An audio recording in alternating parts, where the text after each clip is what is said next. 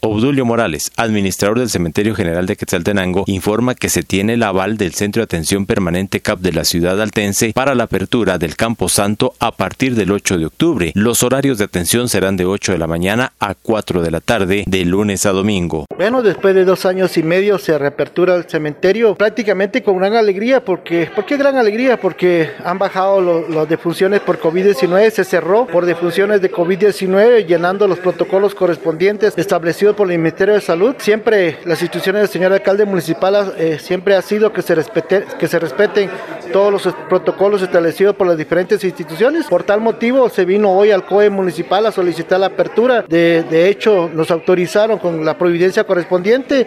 Se va a presentar al honorable consejo para que también se tenga el dictamen favorable de parte de ellos, lógicamente con todos los protocolos establecidos. Partir de este 8 de octubre se iniciaría pues ya la apertura. ¿Cuáles serán los horarios que se estarán manejando? Bueno, los horarios es de 8 de la mañana a 4 de la tarde, de lunes a, de lunes a domingo.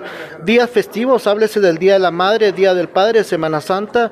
Va a estar aperturado las puertas de las 8 a 18 horas y Día de los Santos de 8, de, digamos, de tempranas horas hasta las 22 horas. Lógicamente estaremos presentes hasta que se retire la última persona del cementerio. Hemos pedido la ayuda de los diferentes, de las diferentes instituciones de seguridad, la Policía Municipal, la Policía Nacional Civil y también lo que es la Policía Municipal de Tránsito.